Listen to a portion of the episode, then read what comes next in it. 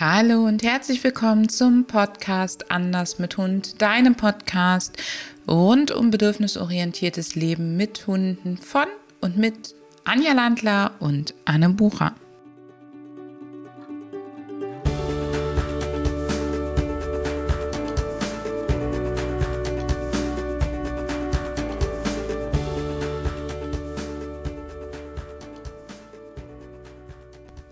Hallo und herzlich willkommen zu einer neuen Episode von deinem Anders mit Hund Podcast.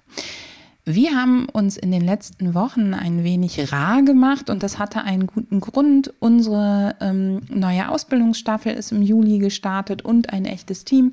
Und wir haben die Zeit darauf verwendet, mit den Teilnehmerinnen und Teilnehmern zu arbeiten, ähm, uns neue Dinge einfallen zu lassen und auch einfach mal ein bisschen durchzuatmen und Zeit für die eigenen Hunde zu haben. Und jetzt geht es wieder los mit deinem Anders mit Hund Podcast, mit tollen Episoden und wir freuen uns total drauf, dich in die Themen, die wir uns überlegt haben, mitzunehmen.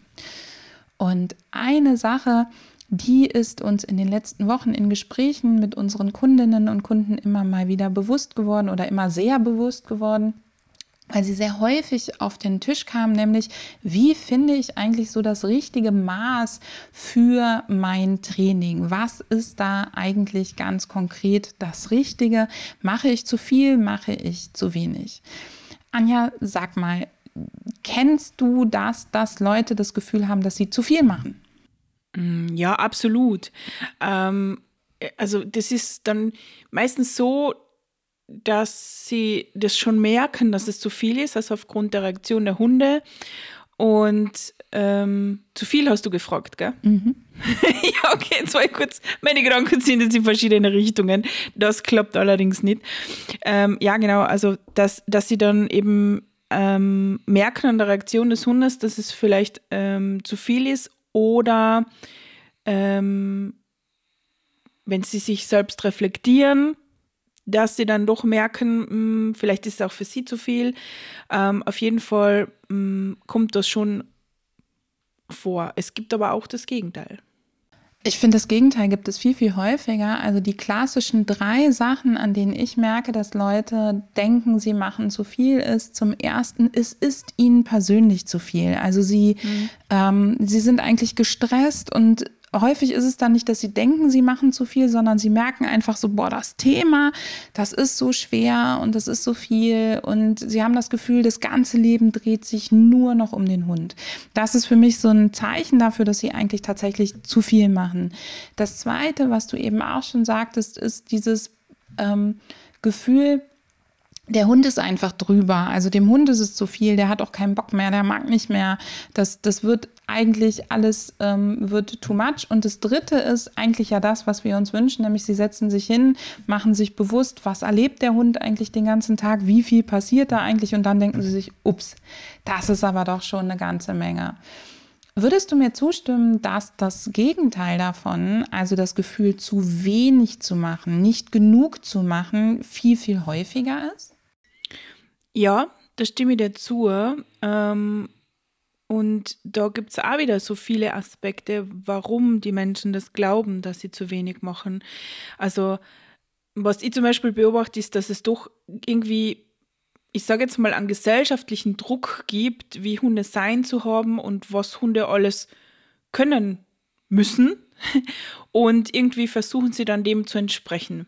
Und äh, also das, was ich, das fängt damit an, eben, dass ähm, ja, ein Hund nicht böllen darf, so das ist ein häufiges Thema, oder ähm, dass sich der so und so in Gesellschaft von Menschen oder anderen Hunden benehmen muss. Und äh, abgesehen davon muss man ja noch das und das Hobby für den Hund, das gar kein Hobby für den Hund, sondern für den Menschen ist, machen, weil hast du schon diese und jene Geschichte mit dem Hund gemacht, weil das ist doch so toll für den Hund. Und das alles führt dann dazu, dass man irgendwie so das Gefühl hat, ich mache viel zu wenig.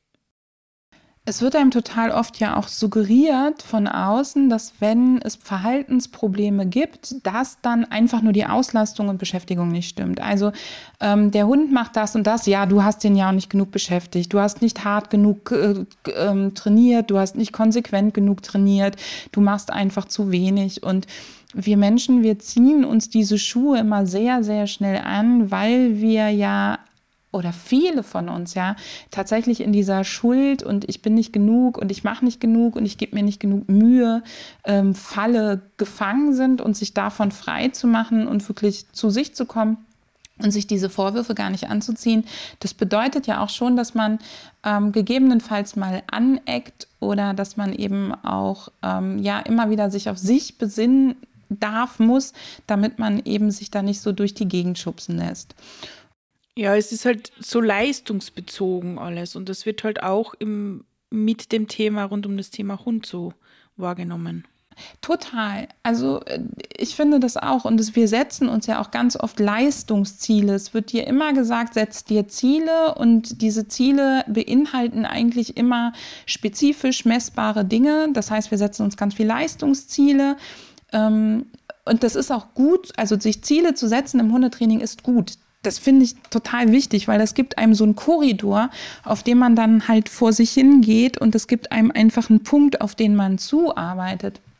Für mich ist es allerdings ja nicht nur wichtig, was ist das Ziel, was ich erreichen will, sondern auch, wie fühle ich mich auf dem Weg dahin und wie verhalte ich mich auf dem Weg dahin. Und ich äh, finde, ein schönes Konzept ist das, Leistungsziele von Verhaltenszielen zu trennen, dass man eben sagt, okay, ich habe Leistungsziele, ähm, vielleicht sogar drei Stück, ein minimales Ziel, was ich auf jeden Fall erreichen will, eins, wo ich sagen würde, ja, damit bin ich wirklich zufrieden, es sollte eigentlich so der Normalzustand sein und ein optimales Ziel, so, boah, wenn ich mir alles wünschen dürfte, dann. Mhm.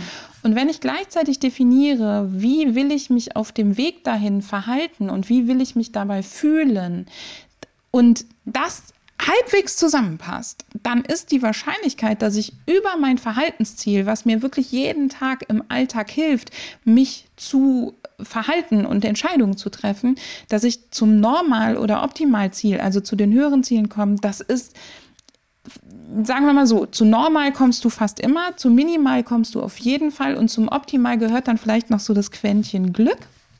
Aber das hat man dann. Und wenn du jetzt sagst, boah, das ist ja so ein klassisches Coaching-Sprech, ja, das ist es ein Stück weit, weil wir ja ähm, nicht nur daran festmachen können, ähm, welche Leistungsziele wir ähm, erreichen, sondern es geht ja viel, viel mehr um den Weg. Denn keiner von uns lebt ja exakt dasselbe Leben wie der andere. Und Leistungsziele, die wir über die Masse ziehen, die sind einfach unfair. Die sind, die werden wir nie erreichen können. Vielleicht hast du einen Hund, der viele Krankheiten hat. Vielleicht bist du aber selber auch einfach mal erschöpft. Vielleicht bist du auch einfach nicht so der Trainingsfreak wie eine Anne. Oder du bist auch vielleicht einfach nicht so eine coole Socke in schwierigen Situationen wie eine Anja. Und dann ist es einfach so und das ist vollkommen in Ordnung. Also sich da frei zu machen, finde ich total wichtig. Und ich finde das Bild auch schön, wenn man das trennt, also trennt, wenn das gemeinsam Ziel sein kann, also ein, ein Leistungsziel und ein Verhaltensziel, weil du mitunter dir selbst nicht so überforderst oder unter Druck sitzt, weil wenn du das Ziel hast und dann ich weiß nicht, ob du das kennst, wenn du so richtig verbissen bist, blockierst du dir ja selber. Wenn du was sagst, okay, ja, Ziel ist gut, ja, also Verhalten, ähm, ähm, Leistungsziel ist gut, ich weiß ja, wie ich mich verhalten kann, äh, macht es das Ganze halt wirklich leichter und vor allem auch alltagsnah.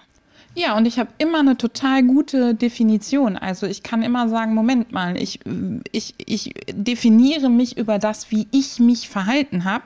Und dann gucke ich, was kommt dabei raus. Und manchmal gehört ja auch ein Stück weit Pech oder Glück dazu. Die Frage ist ja immer, wie viel kann ich wirklich selber steuern und lerne ich aus meinen Fehlern und steuere beim nächsten Mal gegebenenfalls anders. Lass uns ein bisschen wieder den Bogen zurückspannen. Was ist denn jetzt zu viel oder was ist zu wenig? Ich weiß nicht, wie es dir geht. Ich erlebe häufig zwei Extreme. Das eine Extrem ist das, der muss da durch, das muss funktionieren. Wir müssen viel, wir müssen hart trainieren. Wenn du nicht regelmäßig im Training Vollgas gibst, dann wird es nichts. Und das andere Ziel ist, ähm, ich gehe allem auf den Weg etabliere einfach nur Entspannung in meinem Leben. Ich sage immer, die Leute versuchen die Hundeprobleme auf Meditationskisten wegzuatmen oder versuchen über Entspannungstraining mit dem Hund alle Probleme zu lösen. Also ich habe immer das Gefühl, es gibt so diese, diese zwei Extreme. Alles auf eine Karte oder nö, wir gehen einfach aus dem Weg, wir passen einfach unser ganzes Leben an. Ja, ähm, da stimme ich dir zu. Das ist das, was wir halt auch mitkriegen, denke ich, in unserem Job. Ähm, Wunsch, unser, oder mein Wunsch, und ich denke, das entspricht auch deinem, ist natürlich da, den guten Mittelweg zu finden. Und ähm, da ist es, das ist schon auch ein Stück weit so, dass man dafür bereit sein muss. Also, weil wenn jetzt der Typ bin, so der muss da durch, dann braucht es ja viel, auch viel Verständnis und die muss fähig sein und willens sein, Neues zu lernen, um dieses Mindset zu überdenken. Ähm, und beim anderen Fall, wenn ich alles wegmeditieren will, dann brauche ich wahrscheinlich sehr viel Mut. Dann brauche ich vielleicht eher, also brauche halt wieder andere ähm, Fähigkeiten, die ich lernen muss. Das ist, glaube ich, so wirklich ein großes, großes, eine große Kluft da teilweise dazwischen. Ich habe häufig bei diesen beiden Extremen auch das Gefühl, dass sich, ähm, oder die Erfahrung, eigentlich nicht nur das Gefühl, sondern die Erfahrung, dass das dann oft die Leute sind, die das Gefühl haben, ich mache alles für den Hund. Ich mache alles mhm. für den Hund. Weil dieses, ich mache gar nichts, ich gehe dem allem aus dem Weg, bedeutet ja für uns Menschen auch unglaublich viel Organisation, Vorbereitung etc. Und oft entsteht dann in uns so ein Gefühl, ich mache alles für den Hund und gleichzeitig die Erwartungshaltung an den Hund, du musst es doch sehen, du musst doch dann funktionieren, wenn wir da hinkommen. Und das Problem an dem ich gehe allem aus dem Weg, ist nicht, dass ich gehe allem aus dem Weg. Ähm, wenn du das dein Leben lang mit deinem Hund machen kannst und es sich für dich richtig und gut anfühlt und es dich total erleichtert, dass du sagst, oh, ich muss gar nicht mehr durch den Stadtpark. Ich brauche gar keine Hundekontakte für meinen Hund. Wenn der einen Kumpel hat, dann fühlt er sich super oder wir leben eh mit einer Hundegruppe und mehr brauche ich gar nicht und ich fahre total gerne raus und gehe im Niemandsland spazieren. Das ist für mich viel entspannender. Hey, dann will keiner dich hier zu Begegnungen ähm, oder zu irgendwas anderem zwingen. Also wenn, wenn das dein Leben ist und du sicherstellen kannst, dass das für dich und deinen Hund auch ähm, auf alles, was du absehen kannst, so bleibt, dann finde ich das vollkommen in Ordnung. Ähm, das Problem wird ja immer, wenn wir nicht trainieren und allem aus dem Weg gehen, und dann kommen wir in die Situation, weil wir eben, wie ich zum Beispiel, einen Tierarzt haben, der in der Innenstadt in einer Großstadt sitzt. Oder weil wir ähm, mit dem Hund in den Urlaub wollen und dann auf einmal in Situationen landen, die wir so nicht trainiert haben. Oder weil uns auffällt, mh, hm, ja, wir haben unser Leben dem Hund angepasst, aber wenn wir ganz, ganz ehrlich sind, haben wir dabei doch das eine oder andere Bedürfnis bei uns übersehen. Und dann kommt dieses, wir haben uns ja angepasst und jetzt erwarten wir von dem Hund aber, dass es funktioniert. Und das funktioniert dann eben nicht, weil wenn du das nicht systematisch aufgebaut hast, dann wird es nicht funktionieren. Und das finde ich ist immer so die, die Tücke daran. Und gleichzeitig eben auch die Erkenntnis, viel hilft, aber auch nicht viel. Also gerade wenn du an Verhaltensproblemen arbeitest, raten wir dir dringend davon ab, irgendwie fünf oder sechs oder sieben Tage die Woche zu trainieren. Ähm, Zumindest wenn du in den Situationen trainierst, die für den Hund belastend und herausfordernd sind. Ja, ja, also ich stimme dir da völlig zu. Ähm, ich, ich habe nur noch, also ich fasse das nur noch mal in meinen ähm, Worten zusammen, ähm, weil ich diesen Aspekt tatsächlich ja früher gar nicht bedacht habe, ähm, dass wir da ehrlich mit uns selbst sind und sagen, wo fällt es mir wirklich leicht, das so zu gestalten, den Alltag so zu gestalten und wo belüge ich mich dann selber äh, so wie du sagst, ähm, wenn für mich das kein Problem ist, gewissen Dingen aus dem Weg zu gehen, ähm, und das wirklich kein Problem ist, dann ist das okay, dann wird das auch für den Hund okay sein. Aber ich kann solche Sachen nicht ausgrenzen, dass es ja doch mal dann halt zu solchen, bleiben wir bei den Begegnungen kommt oder Tierarzt ist ein gutes Beispiel. Das ist einfach etwas, was äh, im Leben des Hundes vorkommt. Ähm, und da dann zu sagen, die Werkzeuge, die ich brauche, dass ich die auch wirklich mit dem Hund aufbaue, dass ich das übe und das halt gut mache und nicht nur so lala oder irgendwie oder hm, habe ich mal probiert, das ist schon wichtig an der Stelle. Es gibt von äh, Ina Müller ein älteres Lied, das heißt, hätte ich einen Hund, hätte ich einen Grund. Und ähm, da geht es im Prinzip darum, dass sie irgendwie Einladungen ausschlägt, immer so nach dem Motto, so, nee, nee, ich kann nicht, der Hund muss versorgt werden. Und wenn du sagst, das ist trifft voll und ganz auf mich zu, dann wirst du, wird es dir leicht fallen, du mit deinem Hund Zeit zu verbringen und dafür andere Sachen auszuschlagen. Aber diese Bedürfnisse können sich eben auch ändern und dann ist es halt für den Hund echt tricky. Mm. Also, ich gebe dir ein ganz, ganz simples Beispiel. Du bist Single, ähm, für deinen Hund ist dein Schlafzimmer dein Rückzugsort und irgendwann lernst du jemanden kennen dann möchtest du vielleicht mit dem auch mal in dein Schlafzimmer gehen und trotzdem soll es sich für den Hund ja in Ordnung anfühlen, dass da ein fremder Mensch in der Wohnung ist, weil der ist ja für den Hund erstmal kein vertrauter Mensch, zumindest in dieser Konstellation in der Wohnung und im Schlafzimmer nicht. Das heißt, dann solltest du mit deinem Hund tatsächlich üben, dass es für ihn in Ordnung ist, dass Menschen ins Schlafzimmer gehen, dass er noch einen anderen Rückzugs hat, etc. Ähm, und das sind so häufig so Situationen, die ich dann eben auch erlebe, dass Leute mich ansprechen und sagen, ich habe jetzt einen neuen Partner, der Hund lässt den nicht ins Schlafzimmer. Was mache ich denn dann jetzt? Und dann ist halt auch dieser Druck und ja auch das Bedürfnis da. Ich bin frisch verliebt, da ist ein anderer Mensch, das ist mir vor dem vielleicht auch peinlich und unangenehm. Und dann kommt eben dieser Druck. Das heißt, so ein bisschen vorausschauend handeln. Wir wollen, dass du im Prinzip mit deinem Hund so ähm, so trainierst, wie du auch Auto fährst, nämlich vorausschauend und du ähm, nicht hinter jedem Baum das Reh krampfhaft vermutest und dich an der Leine genauso festkrampfst wie in einer Stresssituation am Lenker, sondern dass du eben das locker machst, aber eben mit ein bisschen vorausschauend. Und ähm, nach meiner Erfahrung ist es, wenn du an Begegnungsproblemen, an Leine ziehen, an Angst- oder Aggressionsverhalten, an Frustration, an Jagdverhalten arbeitest und ähm, hast noch kein großes Tool, äh, ähm, Kissen sozusagen, was dich, Fundament, was dich unterstützt, ähm, oder kein gutes, es muss nämlich gar nicht groß sein, dann ist es gut, wenn du sagst, ich widme 90 Prozent meiner Zeit, Trainingszeit mit dem Hund tatsächlich der Vorbereitung und dem Training außerhalb der Situation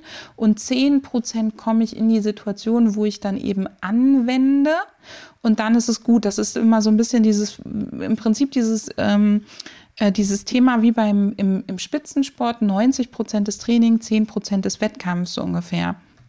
Und wenn du dann voranschreitest, dann verschiebt sich ja automatisch, was für dich Wettkampf ist. Und dadurch erweitert sich dann auch die Komfortzone.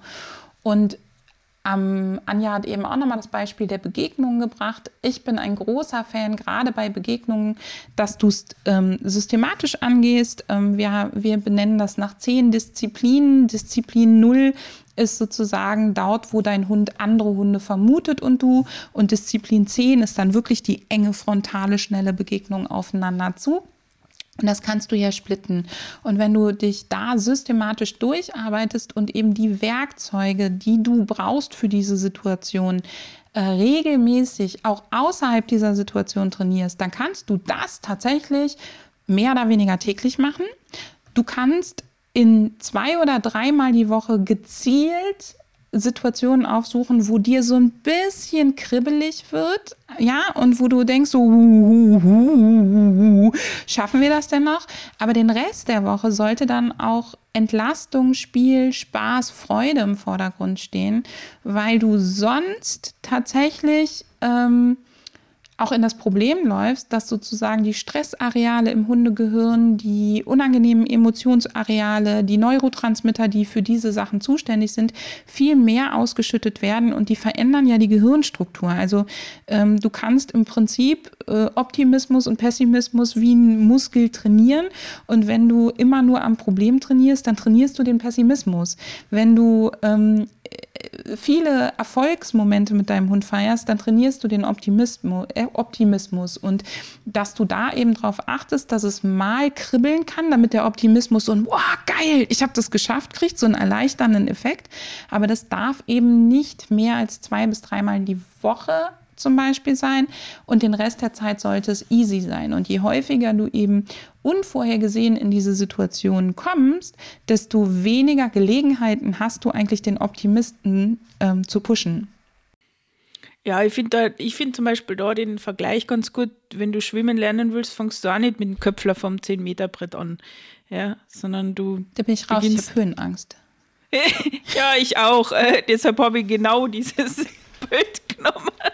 Ich gehe mit dem Kopf äh, durch die Wand für meine Themen, aber ich springe dir nicht vom 10 Meter Brett. ja, ähm, aber ich finde den Vergleich halt recht passend, weil das ist das, was wir oft ähm, erleben, dass die Menschen erwarten von den Hunden. Und so wie du das beschrieben hast, das ähm, ganz systematisch anzugehen, ist so, so wertvoll. Und vielleicht auch ähm, noch der Hinweis, wenn du nicht nur über Futter als Belohnung arbeitest, sondern wenn du bedürfnisbefriedigend, abwechslungsreich belohnst zum Beispiel, dann hast du über deine Belohnungen schon eine ganze Menge an Beschäftigungsaspekten auch raus. Das heißt, du brauchst dann nicht noch dieses Hobby, jenes Hobby, das Hobby. Und man muss auch mit dem Hund nicht jedes Hobby mal testen oder ausprobiert haben. Genauso wie du als Mensch nicht unbedingt alle Sportarten testen musst. Vielleicht findest du vom Zehnerspringen total toll und Paragliden total toll, aber Yoga total langweilig und du guckst dir das an und denkst dir, nee, das tönt mich so gar nicht an, dann musst du es auch nicht machen oder eben umgekehrt. Also, mh, mm, wenn du gute Werkzeuge aufbaust, eine Handvoll richtig geiler Werkzeuge mit deinem Hund und die mit vielen Abwechslungsbereichen Belohnungen verknüpfst, das heißt, wenn du dir ähm, wenn du aufhörst, in die Breite zu gehen, sondern lieber in die Tiefe. Das heißt, bei uns sind es so klassisch fünf Werkzeuge, die wir eben ähm, sagen, die sollte jeder trainieren oder die empfehlen wir jedem zu trainieren, damit er den Hund super durch den Alltag lenken kann, dann kannst du mit diesen fünf schon 80 Prozent der Situationen hervorragend meistern. Wenn du diese fünf Werkzeuge dann noch mit einem Schwung an Belohnungen kombinierst, so einem richtigen Potpourri und Blumenstrauß an Belohnungen, dann hast du damit schon ganz, ganz viele Aspekte weg. Und dann kannst du dir überlegen, was ist mit den letzten 20 Prozent? Betreibe ich da Management? Gehe ich den Situationen aus dem Weg? Ähm, lohnt es sich dafür zu trainieren? Ähm, Habe ich dazu die Muße, statt alles anzufangen und dann nichts zu ähm, Ende zu bringen? Also ich erlebe das ganz oft, dass wir eben sagen, das muss der Hund noch können und das muss der Hund noch können und das muss der Hund und das und das. Und ganz häufig ist es so, dass uns eigentlich fünf, sechs richtig gut trainierte Sachen ähm, den Hund durch so viele Sachen bringen lassen und so auch uns zu helfen, weil man einfach weiß, man steht in Krisensituationen nicht mehr da und überlegt, was muss ich jetzt machen, was muss ich jetzt machen, sondern es ist wie so ein Mantra. Und die Sachen sind super gut trainiert. Und dadurch, dass sie mit abwechslungsreichen, tollen Belohnungen verknüpft sind, hast du im Training ganz viel Freude, Spaß und ähm, für den Hund auch ganz viel auslastende Beschäftigung. Ja, also ich bin ja jetzt weniger Trainingsnerd als die Anne, ähm, wobei mir das schon Spaß macht. Also das. Ähm, du bist unsere Spielequeen. Ja, also ich bin also eher so auf dieser Beschäftigungsebene unterwegs und Belohnungsebene. Ähm, und ich habe jetzt gerade darüber nachgedacht, warum das wohl so ist. Ähm, was mir wirklich daran Spaß macht, ist einfach halt zu sehen, weil ich selber Freude dran habe, wenn, wenn mein Hund Freude hat oder andere Hunde Freude haben. Ähm, und das macht halt mit der Beziehung auch etwas. Ja, das ist für die, für die Bindung, die ja so oft im Raum steht, total wichtig ähm, und, und sinnvoll. Und ähm, das Schöne ist, dass das aber lebendig ist. Das heißt, die definieren die definieren nicht nur einmal so Dickhexe und das Spiele und ähm, buddeln, sondern das verändert sich im Laufe des Lebens, im Laufe des Jahres. Ähm, wie sich halt die sozialen Strukturen vielleicht auch ändern und so weiter. Das ist so einfach so eine spannende Sache, wo man immer dranbleiben kann. Ich finde es total wichtig und für mich ist das genau das, was Bindung und Beziehungsarbeit ist, nämlich zu gucken, wie geht es dir gerade, wo stehst du gerade, was brauchst du gerade und brauchst du vielleicht auch einfach gerade mal Freiheit, um äh, eigenständig Dinge zu machen. Ähm, es geht dabei ja gar nicht darum, wie so ein Helikopter mal über den Hund zu schwirren, sondern eben es geht ganz viel um Kommunikation, um Interaktion, aber auch um das ähm, um die Balance zwischen ähm, gemeinsam machen und wirklich autonom, also eigenständig den Hund auch mal was machen lassen. Und Anja, ähm, ich finde, was man, was Menschen unbedingt können sollen, können, können sollen, sollten, ähm, lernen sollten, die mit, mit Hunden leben und wirklich mit dem Hund auch eine gute Beziehung aufbauen, ist das Lenken von Erregung und das Üben, Ausdrucksverhalten zu, ähm, ja. zu, zu erkennen, überhaupt wahrzunehmen, zu erkennen und dann auch für sich selbst so ein Stück weit zu interpretieren. Und ich finde, das lässt sich über Belohnung und Spiel ganz viel machen, oder wie siehst du das? ich wollte gerade sagen, dass da ist eines der Schlüsselpunkte, dass man sich mit diesem Thema Belohnungen und Beschäftigungen, also tatsächlich Wohlbefinden fördernde Beschäftigung für den Hund mh, mm, auseinandersetzt und dass man, dass man da ein Auge drauf wirft. Und Oh Mann, Auge drauf werfen, ich schon wieder Kopfkino. Ähm, wir sind halt visuelle Typen. also das finde ich an der Stelle total wichtig und es hängt äh, stark zusammen und dass man eben auch keine Angst vor dieser Erregung hat, dass an bewusst ist, wenn man gewisse Aktivitäten beim Hund fördert, dass die Erregung steigt, aber dass das okay ist, weil das Wohlbefinden da im Hintergrund steht. Und du kriegst im Spielen mit dem Hund ja immer ein direktes Feedback, weil ein wesentliches Element von Spiel ist ja dieses permanente Abchecken, ist es noch Spiel oder ist es nicht? Also ne, sind, wir, sind wir noch Freunde? Passt es noch? Hast du wirklich noch Lust? Also das aufeinander eingehen. Und ich erlebe ganz oft, dass die Hunde dann mittendrin so sagen, so, äh, und das Spielen einstellen und so ein bisschen steif werden und oder so einfach nur sich dem Spiel ein Stück weit entziehen und dann weißt du, sie sind in dem Moment nicht mehr sicher, ob es bei dir noch Spiel ist. Sie haben irgendwas an dir wahrgenommen, das vielleicht ehrgeizig war, das vielleicht angespannt war. Vielleicht hast du es gar nicht so gemeint, aber sie taxieren in dem Moment, ist es noch Spiel oder nicht. Und dann hören sie sofort im Prinzip auf zu spielen. Und dadurch kriegst du ein sofortiges Feedback von deinem Hund und kannst dann im Nachhinein reflektieren, was habe ich denn eigentlich gemacht? Oder du hast dich gefilmt und kannst dann eben angucken, was ist da eigentlich konkret vorher passiert. Und es sind ganz häufig minimale Bewegungen, wo wir dem Hund dann vielleicht doch das Spielzeug ins Gesicht gehauen haben, obwohl wir es wegbewegen wollten oder solche Sachen. Und ich finde, da kann man ganz, ganz, ganz viel lernen. Es bedarf allerdings Eigenreflexion. Und übrigens, ähm, als alter Herdenschutzhund-Fan, man kann das auch mit Herdenschutzhunden. Ähm, ja. Es braucht halt noch mehr Übung als mit einem Hund, der total gerne von sich aus schon spielt.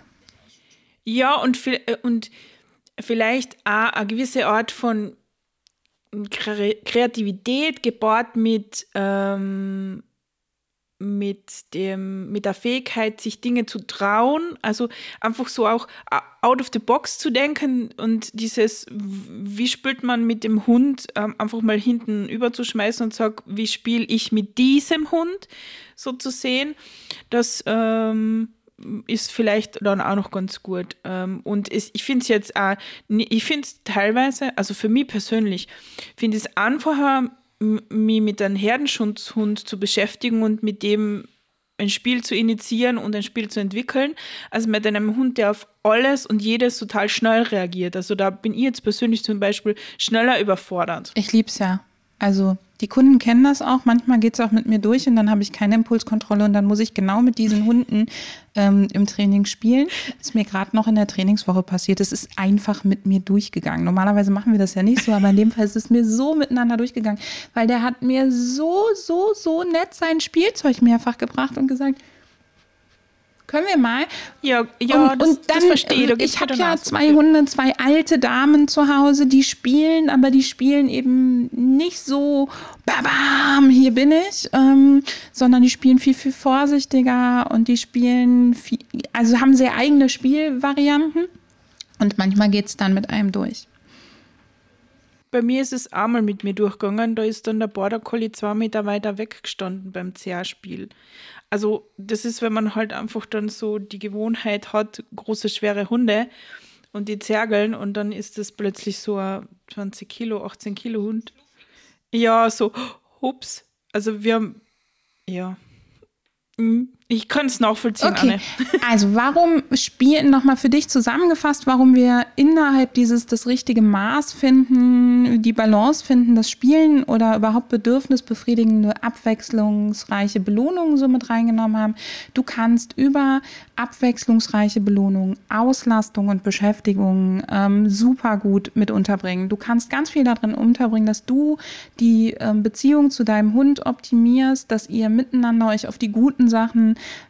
ähm, auf das Wohlbefinden konzentriert und dadurch kannst du eben seinen Optimismus wieder trainieren.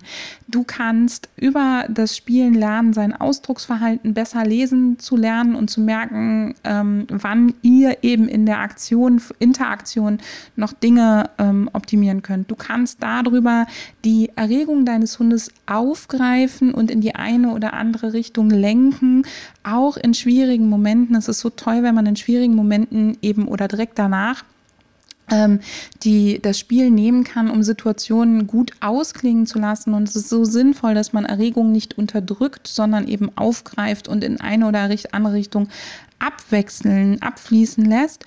Und wenn du über bedürfnisorientierte, abwechslungsreiche Belohnungen, das ist ganz egal, ob das Futtersuchen mit sind, ob das Spiel mit ist, also nur weil wir jetzt das Spiel so rausgepickt haben, denkt nicht, es geht immer um Spielen. Ähm, je abwechslungsreicher deine Belohnungen sind, desto weniger brauchst du eben noch diese ganzen Auslastungs-, Beschäftigungs- oder sonst wie Sachen und desto mehr kannst du den Druck aus deinem Stundenplan entwickeln äh, entnehmen. Und desto besser kannst du dann auch wieder ausgleichen, wenn du den Bogen mal überspannt hast, weil du was hast, wo du eben das ganze Gute wieder trainieren kannst und auch die Erregung ähm, und den, den, ein Stück weit auch den Stress wieder abfließen lassen kannst. Ja, und wenn du alles das, was Anne so schön zusammengefasst hat, hast, ähm, beherzigst, wird es auch weniger dazu kommen, dass du mal den Bogen überspannst.